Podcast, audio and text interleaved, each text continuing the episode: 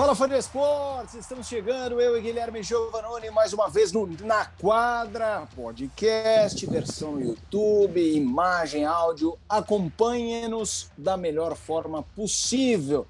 Guilherme Giovanni, antes de mais nada, deixa eu fazer um esclarecimento para você que não vê com imagem. Outro dia eu recebi uma mensagem, nossa, mas que quarto mais meninão que você tem, como se eu fosse um adolescente de 16 anos. Gente, esse é o quarto do meu filho, entendeu? Agora o home office, eu perdi a minha exclusividade. Ele falou: sai para lá que eu vou mandar minhas coisas. Então, esse quarto aqui, bastante juvenil, infanto-juvenil, é do meu filho. Abraço, tudo bem, Giovanni? Como vai? Tudo bem, Felipão? Tudo bem, amigo que nos ouve? E, e você sabe, né? Eu já tô nesse, nesse intuito há muito tempo, né? Nós temos o Mickey aqui, o Mickey colorido aqui, tinha aí o cabeça de batata, uma cabeça de batata foi dar uma volta por aí, não sei onde que ele foi parar, né? Mas eu também fico no quarto da minha filha para gravar o home office. E eu não sei se dá para reparar, mas eu tô um pouquinho vermelhinho aqui, que eu vim de frango ah. esse final de semana. Nossa! E tava uma, uma lua lá. A lua! Como é que é? Mas é, eu estava em Franca porque fomos acompanhar a seleção brasileira, que nós vamos falar um pouquinho aqui no final desse podcast das impressões que a seleção nos deixou aqui, mas tem muita coisa para falar de NBA hoje aqui, Fê. Vamos, sem dúvida. Quero começar com uma simples para você. Gostou do combo Harden e Embiid juntos? Olha, a primeira amostra foi muito positiva. Né? Até no, no League dessa última segunda foi um dos temas de discussão né? E, e, e, a pergunta era: já é a melhor dupla da NBA? Eu falei, gente, com calma. Calma. Né? Potencial para isso tem, eu não tenho dúvidas. Mas não é só os dois. Né? Você tem que pensar que pelo menos mais três em quadra no mesmo momento estão com eles. E pelo menos mais sete no banco que você precisa, você precisa entrosar nessa equipe. Né? Mas eu gostei muito do que eu vi. Você vê que eles estão extremamente motivados e essa motivação pode durar sim até o final dessa temporada, porque não é um prazo muito longo, né? Nós estamos aí há cerca de um mês e meio aproximadamente do final da temporada regular. E, e é normal que eles irão jogar muito entusiasmados, depois quando o playoff chega, já tem um, uma injeção de ânimo extra aí, né? Então, nós vamos ver um time sim muito competitivo vai ser o suficiente para ganhar a Conferência Leste, chegar ao título NBA? Só o tempo vai nos dizer, né? Porque não é que eles estão sozinhos nessa Conferência Leste, não. Vamos lá, Gui. Uh, esse é um lado positivo dos últimos dias, falando de uma coisa que eu acho que não dá para dizer que é uma crise, mas é um sinal de alerta, um sinal amarelo, que é o Golden State. Aliás, o Oeste teve essa particularidade, né? O Utah vinha super bem, caiu com as lesões do Gobert, protocolo de concussão do Mitchell, agora os dois voltaram, as vitórias também chegam. Tem um asterisco ali no Phoenix, que não começou a despencar, mas já não está atropelando, já perdeu um jogo aqui, outro ali. Primeiro sem o Chris Paul, agora dá o Devin Booker no protocolo de segurança. O Cameron Payne volta, quer dizer, volta, está como, listado como provável. Muito provavelmente foi no Esportes quando você, vocês nos ouvirem. O jogo já vai ter até rolado. Nós estamos gravando na quarta-feira, a fim de tarde. Mas esse é o status do Phoenix. O Memphis sobrando, já vamos falar do. Sobrando assim, num momento esplendoroso, não lidera a conferência, mas passou a incomodar o Golden State Warriors, que tem Uh, Clay Thompson vem, vai, vem, vai. Uh, Draymond Green com uma grande interrogação, mesmo pensando em playoff, que vai jogar, parece que sim, mas em que condição? Uh, queria que você falasse um pouco do Golden State. O Golden State vive um momento muito delicado aqui. Ah, mas está em segundo ainda na Conferência Oeste? Sim, está em segundo pela gordura que tinha criado na primeira metade da, da temporada. Agora, é um fato que o, o, o Draymond Green não estar em quadra, a equipe sente demais. Né? Sente defensivamente, principalmente, né? Mas ofensivamente, o fato dele não fazer muitos pontos não quer dizer que ele não seja importante. Aliás, muito pelo contrário. Ele é um jogador Exato. que passa muito bem a bola, é o que dá mais assistências no time do Golden State. Mas mais do que isso, ele é uma liderança. Né? Então, quando uh, no, no último domingo a gente teve Golden State Dallas, o Golden State liderou por 21 pontos e tomou uma corrida no último quarto de 26 a 1. e acabou perdendo o jogo. Né? Então, uh, nesses momentos é quando o Draymond Green aparece, é quando ele está com a bola nas mãos e que ele consegue achar um companheiro numa ótima condição para fazer uma cesta fácil e quebrar a inércia da outra equipe. Né? Então, por isso que ele é um jogador tão chave assim. Além deles dois, além do Clay Thompson, é, que vai e volta, né? E é normal isso depois da, das lesões que ele sofreu, ele ter um. Uh, ter jogos que ele vai ser poupado mesmo. Você tem o James Wiseman, que está a ponto de estrear né? Ainda não tem bastante tempo, tem praticamente um ano que ele não joga, mas é talvez aqueles cinco que esse time está precisando. Kevin Looney é um bom jogador, é voluntarioso, né? aproveita muito bem as oportunidades, porém o James, James Wiseman tem uma qualidade superior ao Kevin Looney e vai trazer mais qualidade para essa equipe. Né? Mas é um momento de ficar atento. Por quê? Porque, como você bem falou, o Memphis, quietinho, quietinho, tá meio jogo do Golden State Warriors. Né? E o Memphis, que falo mais, o Memphis tem a segunda tabela mais fácil daqui até o final de temporada. Então, para eles tomarem esse segundo lugar aí do, do Golden State, não seria nenhuma surpresa, visto aquilo que a gente está vendo desse time do Jamoran impressionante. É, eu acho que eu vou até aproveitar de perguntar. A gente viu no jogo contra o San Antonio Spurs, ele me faz 52 pontos, o que em si, se ele fizesse 52 pontos de bandejinha, já seria, olha que legal, 52 pontos. O cara fez com jogadas assim. Eu, eu dei play para meu filho ver e ele e assim, meu filho não fica vendo basquete, falando de um menino de 3 ou de 8. Assim, uau, aquela cravada em cima do Jakob Propoto lá, o pivô austríaco do Spurs. 2 metros e 13 contra 1,91m. Ele passa por cima como se fosse é, Aquele arremesso buzzer que o Steven Adams joga a quadra inteira. Cara, bandeja de tudo que é jeito, marcado. É o jogador hoje mais espetacular da liga? Olha, eu não teria dúvida, não teria problema em falar isso, não. Mesmo porque hoje é, é, a quantidade de highlights, né, de jogadas espetaculares que ele faz por jogo, não é na semana ou no mês, é por jogo. Né? Nesse aqui, na verdade, foi pouco esse contra o San porque geralmente são três ou quatro que ele faz assim. É, e realmente é o jogador que mais divertido, mais espetacular, mais uh, showbiz que a gente vai tá, pode ver hoje na, na NBA. Se você falar mais dominante, eu, eu, eu diria o Embiid. Aliás, o Embiid para mim é o principal candidato a MVP. Porém, o que é mais divertido de a gente ver jogar é, é o Jamoran, ele faz jogadas espetaculares, onde ele salta, o marcador chega, ele dá um giro 360 e faz a bola. Uh, as enterradas, parece que está com mola no pé. É, eu arrisco a dizer que é um. Ele lembra muito o Derrick Rose no auge. Quando o Derrick Rose foi lá MVP pelo Chicago com 22 anos, ele tinha essa explosão, mas o Derrick Rose não tinha um arremesso como o Jamoran tem. Ah, o arremesso do Jamoran é espetacular? Não, mas é um bom arremesso. Ele melhorou já nesses primeiros anos de NBA. Sim. E, então, assim, você não pode mais deixar o Jamoran livre de três pontos, porque ele vai meter a bola. O, o, o Giovanni, uma coisa importante nessa reta final da NBA é a gente monitorar lesionado que volta. É, porque, curiosamente, existem alguns. Eu não me lembro, faz um bom tempo que eu não me lembro, uma temporada com tanto jogador chave que tem um timetable ali justo de reta final de temporada regular ou de volta playoff. É Anthony Davis no Lakers, é Gordon Hayward no Hornets, e um cara que tava muito. Caruso no Bulls, Lonzo Ball. É, e tem um cara que estava fora do radar, quase como done for the season, né? O out of the season, que era o Michael Porter Jr. Então a gente tem um Denver do Jokic, Uh, suando um sangue ali, com um ou outro parça jogando bem aqui e ali, mas ele carregando nas costas, e o Denver numa fase muito boa. É, de um Michael Porter Jr. que está em reta final de recuperação, é esperado que ele possa voltar, inclusive na temporada regular. O próprio o Jamal Murray já teve rumor, mas parece um timetable mais longo e aparentemente eu acho que só vão botar ele no risco se realmente o Denver estiver ali numa arrancada de luta por liga, assim, playoff andando bem e tal, mas enfim, são dois caras, mas o Michael Porter Jr. Lesão de coluna, com ciru... de lesão nas costas, com, com cirurgia. Você acha realista imaginar ele voltar com impacto no time? Ou você acha que ele voltará repleto de limitações, Giovanni?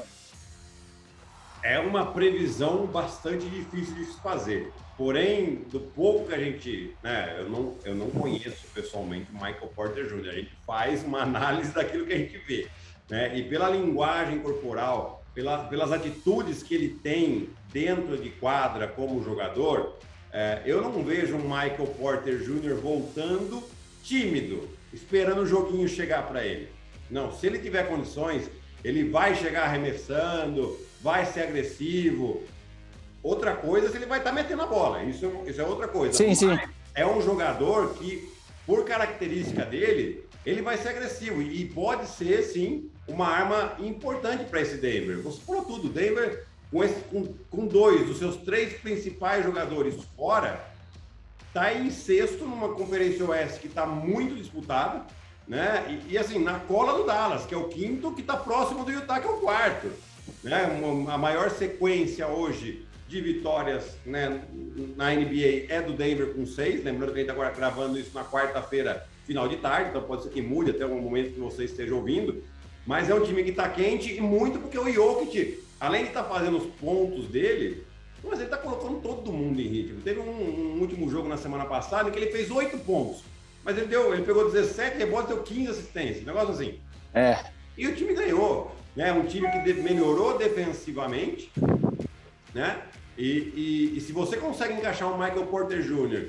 e o Jamal Murray, já se fala inclusive da volta dele no início de abril, pegar alguns jogos de final de, de temporada regular para ele chegar para os playoffs, eu também acho que eles não vão arriscar, tá? Se eles não, não, não verem uma real possibilidade.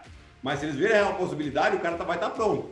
Né? Aí muda um pouquinho essa história e quem enfrentar o Denver vai ficar com aquele gosto amargo. Falando, Nossa, eu fiz tudo isso aqui para agora pegar esse Denver completo. Vai ser, vai ser difícil. Então, atento ao Denver. O Denver está sim fora do radar. Gente, nós mesmos aqui falamos muito pouco sim. do Denver né? Mas é um time que tem qualidade. Os jogadores que hoje estão tendo um protagonismo maior são ótimos jogadores coadjuvantes.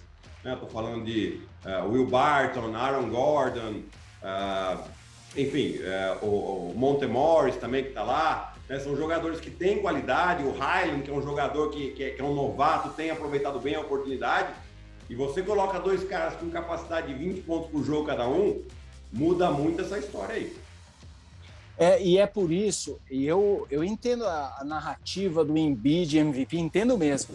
Mas eu sou muito fã do Jokic, o, o, o Giovannone, porque para mim, se você pegar qualquer um dos caras do Denver e colocar num time ruim, não acontece absolutamente nada no time ruim. Tipo assim, vou colocar esses caras no Detroit, vou colocar no Houston, eles vão ganhar um jogo a mais. Sabe, de 20 vitórias vai para 22.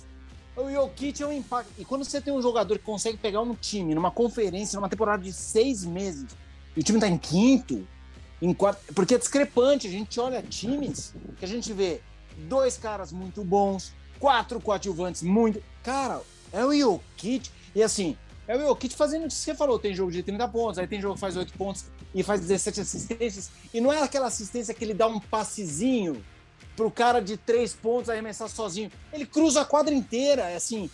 Para mim, ele subverte as regras do jogo. Eu sou muito fã do Jokic, é, respeito o Embiid demais, mas assim, pivô dominante na história da liga, a gente tem alguns. Hoje mesmo é aniversário de 100 pontos do jogo do Will Chamberlain. É, 60 anos. É, cara, pivô como Jokic Cara, a gente vai citar dois ou três. E assim, os dois ou três fazem a metade do que ele faz. São, são cópias, mas, cara, ele é um animal. Ah, a verdade é o seguinte: ele só não tá mais. Ele não tem mais o favoritismo da, dele ser um MVP.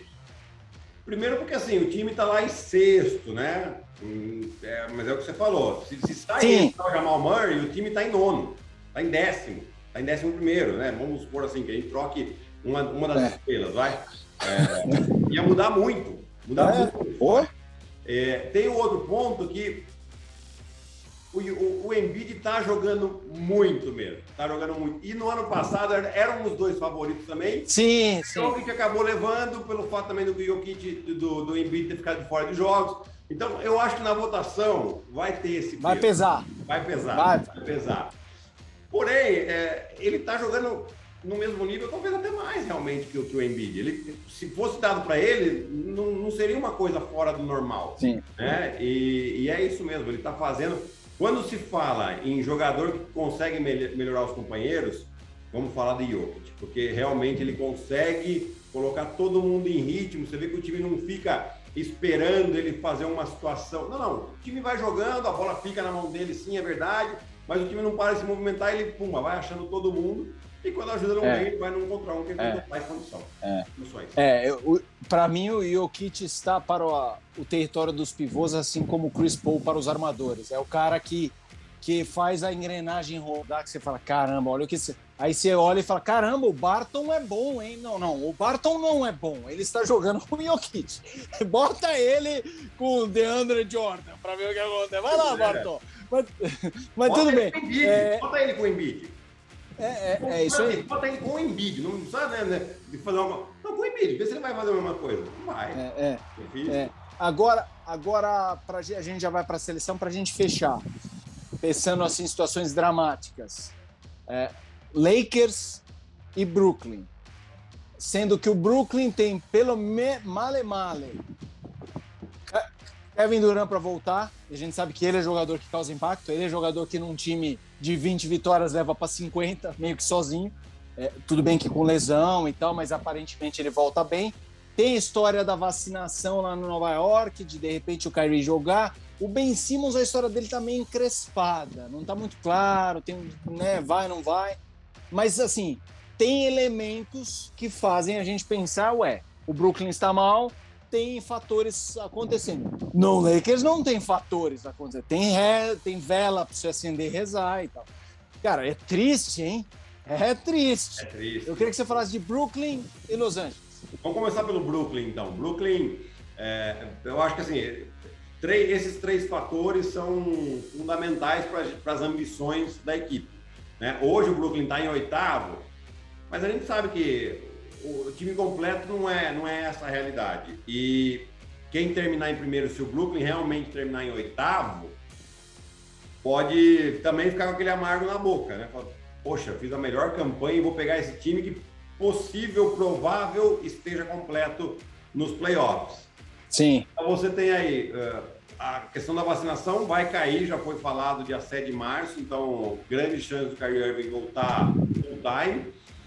Uh, o Ben Simmons, eu acho que é mais uma questão dele entrar em ritmo mesmo, né? Porque ele estava só treinando, ele precisa ter um ritmo de jogo. E o Kevin Durant, que deve voltar aí mais uma, duas semanas, acredito eu, uh, chegando para essa reta final e para talvez melhorar um pouquinho essa posição de oitavo. Mas, assim, dificilmente o Brooklyn perde essa posição de play-in, até mesmo o oitavo lugar. Ô Gui, hum. você já pensou, primeiro round rola um Brooklyn e Filadélfia? Não. É, que pode, pode. Olha quantos elementos a gente tem. A gente tem rivalidade entre os caras, tipo Embiid versus Ben Simmons, Harden que brigou ali com Kyrie, e, e, e dos jogadores com as franquias, a torcida. Imagina que ia ser isso num primeiro round. Seria sensacional, seria sensacional. E, e, pode muito acontecer, porque na verdade, aqui eu acho que o Philadelphia vai dar uma escaladinha na classificação. Hoje está em Também terceiro. acho. Hoje está em terceiro. Eu acho que eles têm totais condições de passar o Chicago, porque o Chicago ainda né, tem o problema do, do Caruso, do Lonzo Ball, que não voltaram. E, então, assim, estão tão próximos na classificação e tem uma boa chance do Philadelphia passar. Sem falar que o Chicago tem a segunda tabela mais difícil até, até o final da, da temporada. Uh, o Miami já está num, num, ritmo, já está engatando a quinta marcha aí, quatro vitórias seguidas, consolidando aí o primeiro lugar, lugar na, na, Conferência Leste. Pode ainda perder? Pode, mas é, é um time bastante sólido já. É, então, assim, pro, é, é, pro Philadelphia ficar em segundo, não está difícil. E hoje o Brooklyn é o, é o oitavo, jogaria contra o sétimo é no primeiro play-in. Caso ele ganhe, ele é o sétimo. É, é isso aí. Então, você vê, não é, não, é, não é uma coisa impossível de acontecer. Né? Então, isso seria demais para uma primeira rodada de playoff, que geralmente oh. é um pouco morta, você tem ali né, o, o terceiro e o sexto, Favoritos. talvez, o quarto e o quinto já um pouquinho mais. Mas assim, um segundo e sétimo assim ia ser sensacional. Ia ser mesmo, só, só para colocar fogo mesmo. Aqueles, né, aqueles não estão participando mesmo, vocês se matem aí, né? É isso aí. Agora o Lakers, o Lakers está numa situação muito complicada. É, eu acho que o, o, a linguagem corporal dos atletas diz muito.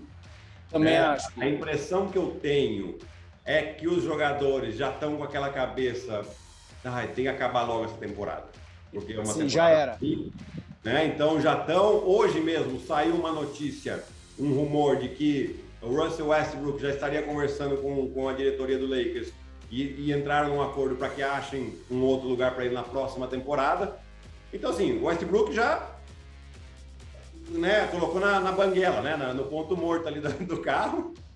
É, você tem outros jogadores que estão insatisfeitos, até o LeBron não está muito satisfeito.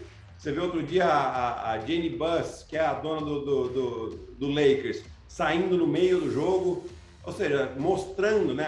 É, porque ela poderia ficar muito bem no camarote, saía no meio do jogo ninguém ia ver. Não, ela estava na arquibancada e fez questão de que fosse vista saindo, querendo passar claro. uma mensagem também. Né? Então tá bem complicado. O, jogo, o Lakers nos últimos 21 jogos ganhou 6. Né? E, e tá caindo. Hoje é o nono. Já, e, e assim, com o Pelicans na cola, com o Portland Trail Blazers na cola. Então, tá, agora não é risco de cair no play-in, é risco de nem play-in pegar. Né? Então a coisa está bastante complicada ali. Tem-se uma pressão muito grande, né? Conversando com os meus amigos que moram lá, que, que acompanham o basquete lá, fala que Los Angeles tem uma pressão muito grande em cima do Lakers, principalmente. Né? E, e, teve um jogo também que eles foram vaiados, e aí os jogadores começaram a disputar, discutir com torcida. Então, olha quanta coisa está acontecendo ali, e eu não falei de bola na cesta em nenhum momento. Sim, né? Então é, é muito business que atrapalha bastante esse tipo de coisa. É, eu acho que, porque assim, vamos pensar no Oeste. O play hoje teria Minnesota, Clippers, Lakers, e aí estão brigando ali pele, mas é aquele brigar que quase deixa que eu deixo. Aquele ninguém. É. Na verdade, a, a, aparentemente o Pelicans quer, o, o Sacramento está parecendo que está jogando sério, mas está muito atrás, mas vamos pensar Pelicans hoje.